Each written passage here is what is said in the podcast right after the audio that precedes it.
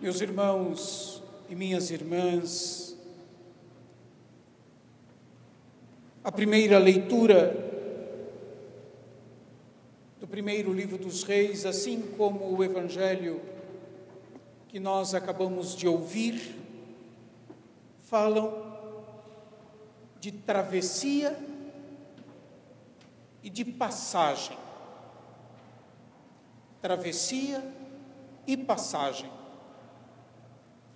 No caso do profeta Elias, do nono século antes de Cristo,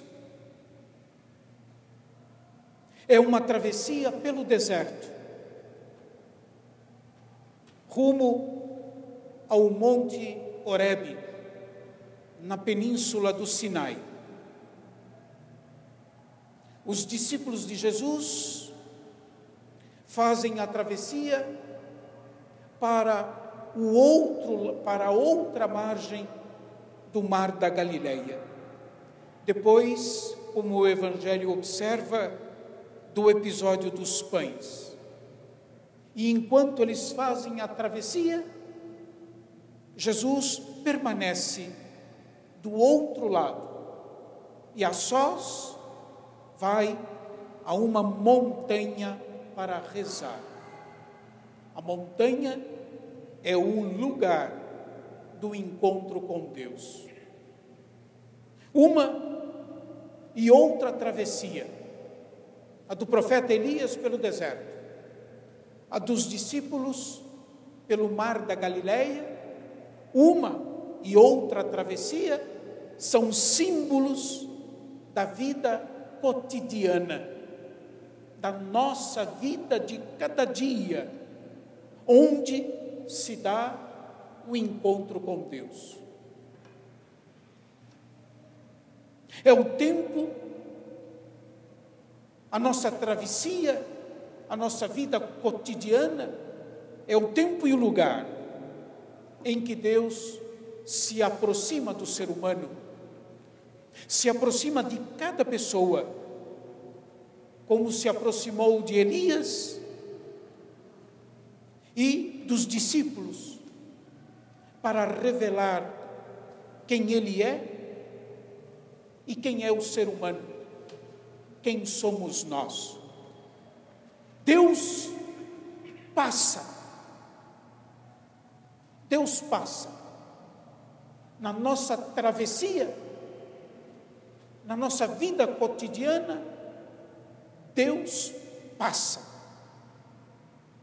Na experiência do profeta Elias, Deus passa e sua presença é sentida em meio à angústia do profeta, qual uma brisa suave. Assim, Deus é sentido em meio à turbulência, em meio à angústia, Deus se faz sentir como uma brisa suave. Jesus se aproxima da barca onde estão os seus discípulos, caminhando sobre o mar, para salvá-los, salvá-los do mar e da morte, do mal e da morte e do próprio medo que faz Pedro afundar. Retomando, o profeta Elias atravessa o deserto, fugindo da perseguição da rainha Jezabel, mulher do rei Acabe, que pretendia matá-lo Pois Elias, vocês se, se lembram, havia degolado 400 profetas de Baal que estavam a serviço da rainha Jezabel. No meio, no meio das traves, da travessia, Elias pede a Deus a morte. Às vezes a vida cotidiana é dura, né? e a gente quer fugir. Pede a Deus a morte. Sabe qual é a resposta que Deus vai dar a esse pedido? Não. Não. A vida não nos pertence. Não. Não. É o que o profeta Elias recebe. Ele se deita à sombra de um junípero, entregue às próprias forças e não quer sequer comer. Desiste e tenta desistir.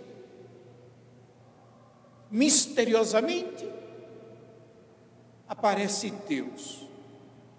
Aparece a comida que ele precisa para continuar o seu caminho até o monte de Deus.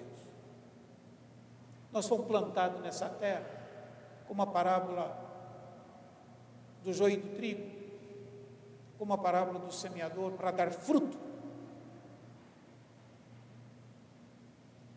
Deus dá o alimento para ele, para que ele vá até o monte de Deus. Lá, no monte de Deus, refugiou-se numa gruta e avisado que Deus iria passar, ele se pôs à entrada da gruta e experimentou, e experimentou a presença de Deus, não como um vento impetuoso, nem como um terremoto, nem tampouco como um fogo, mas ele experimentou a presença de Deus como uma brisa suave. O que isso significa? Isso foi para Elias uma lição. E deve ser também para nós uma lição a ser aprendida e posta em prática. Qual é esta lição representada por esses fenômenos, digamos assim, climáticos? O Deus de Israel não é um Deus que promove a vingança, nem tampouco o ódio.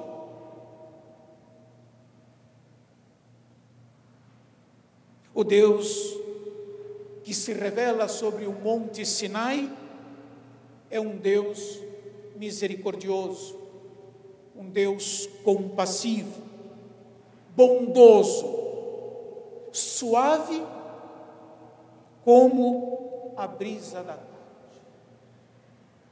esse é o Deus.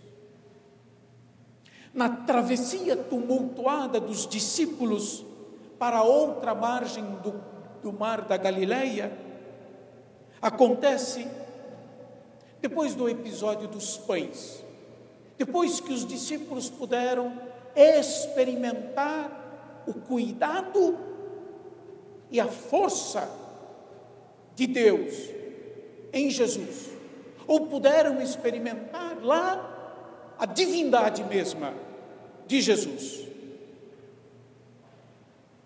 O lago de Genezaré, para o contexto do nosso texto de hoje, é, como eu acabo de dizer, símbolo da vida cotidiana. Na travessia, o barco é agitado pelas ondas pois o vento lhe era contrário. O mar é ainda, como vocês sabem, para a mentalidade do povo daquela época, símbolo do mal e da morte. O mal agita e ameaça a vida humana. O mal agita e ameaça a vida humana.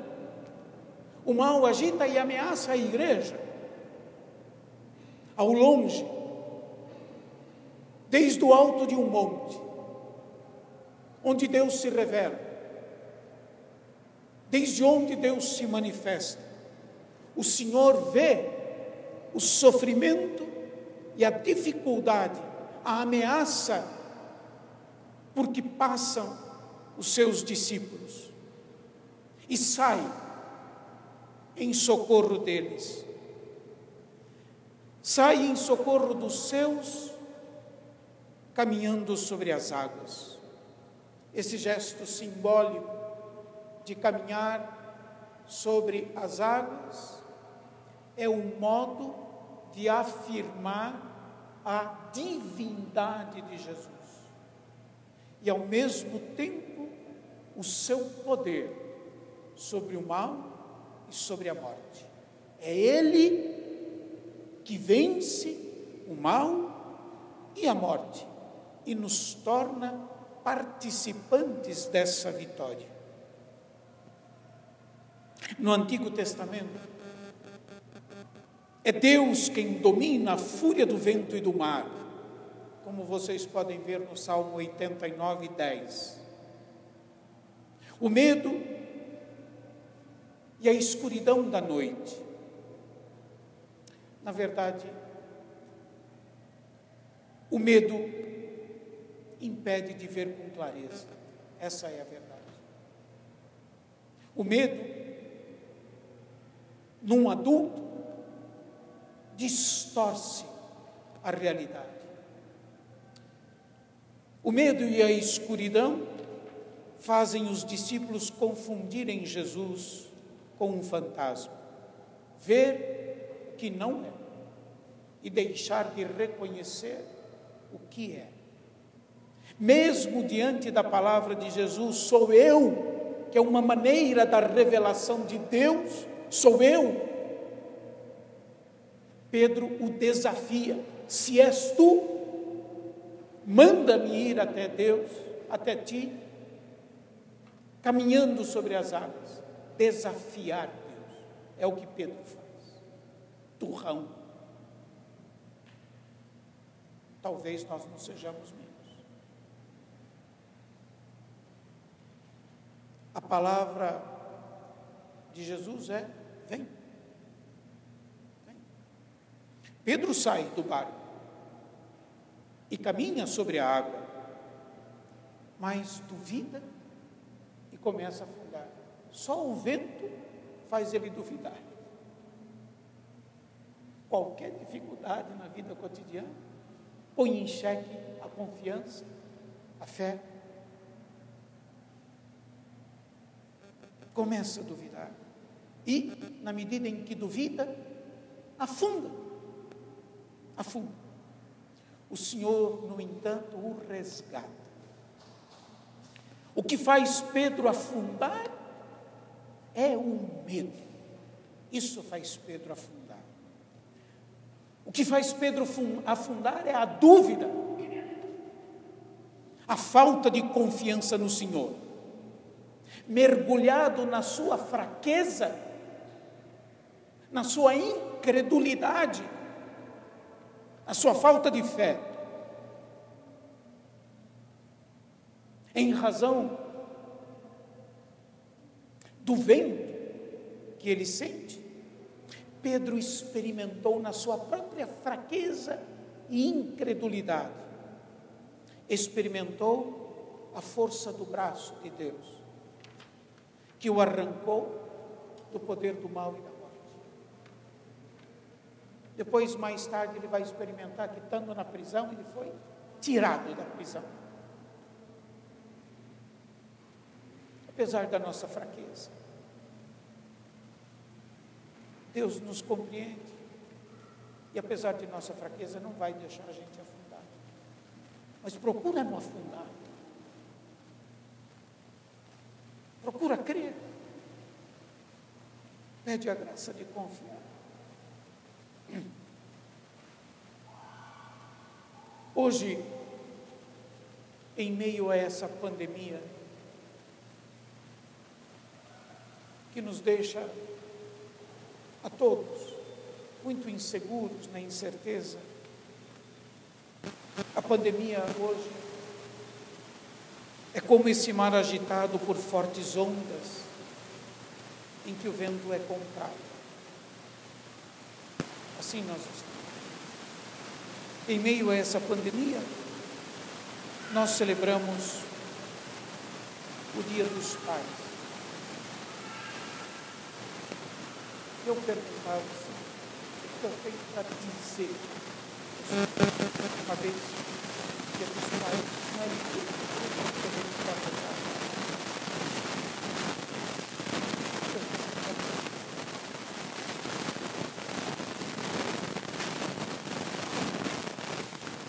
Talvez seja um sinal, olhando do ponto de vista da fé, um sinal para o exercício da paternidade. O pai deve, por força de sua vocação, tem muita gente que é pai, mas não tem vocação.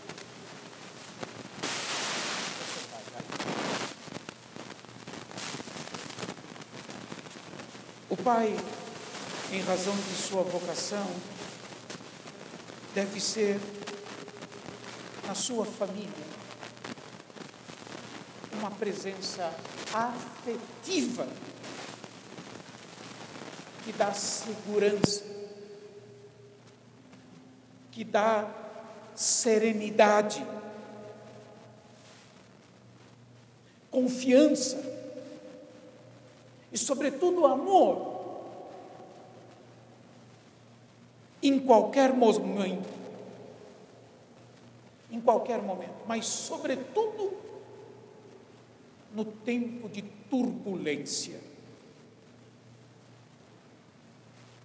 O pai não pode fazer a família girar em torno dele.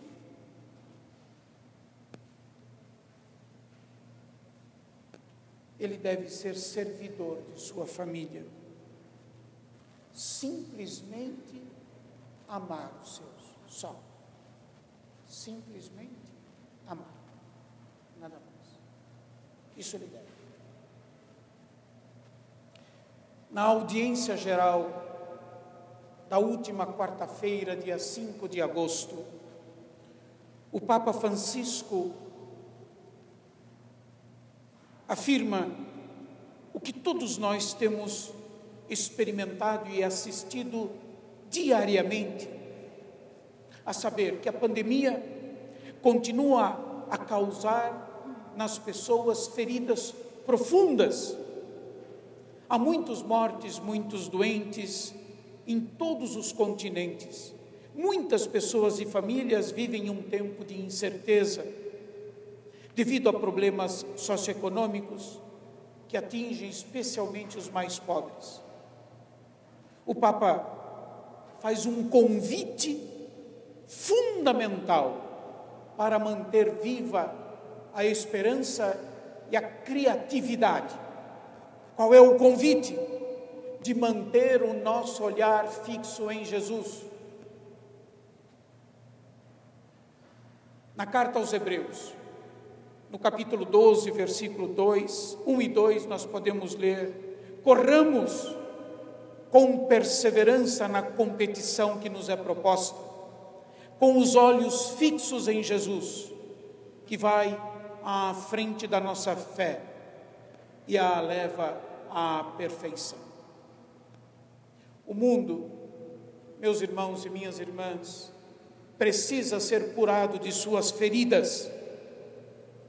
Na tradição cristã, diz o Papa, fé, esperança e caridade são muito muito mais que sentimento e atitudes, são virtudes, virtudes infundidas em nós pelo Espírito Santo, são dons que nos curam e nos fazem curar, dons que nos abrem novos horizontes, até quando navegamos nas difíceis águas do nosso tempo. A pergunta posta pelo Papa, que eu quisera sugerir que vocês a retivessem e meditassem ao longo da semana. A pergunta posta pelo Papa me parece engajar-nos plenamente na exigência primordial do Evangelho, exigência do amor fraterno. E a pergunta é essa: como? como nós podemos ajudar a curar o nosso mundo hoje. Como? Como? Como? O que eu posso fazer para ajudar a curar o nosso mundo?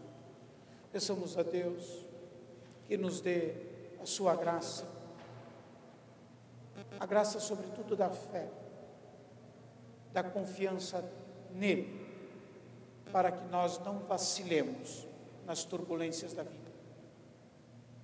Rezemos agradecendo mais uma vez pelos nossos pais, pelos que peregrinam conosco, por aqueles que já venceram as dificuldades do nosso tempo e intercedem junto a Deus por nós. Peçamos pelos que estão conosco, para que sejam pessoas capazes de amar verdadeiramente a sua família.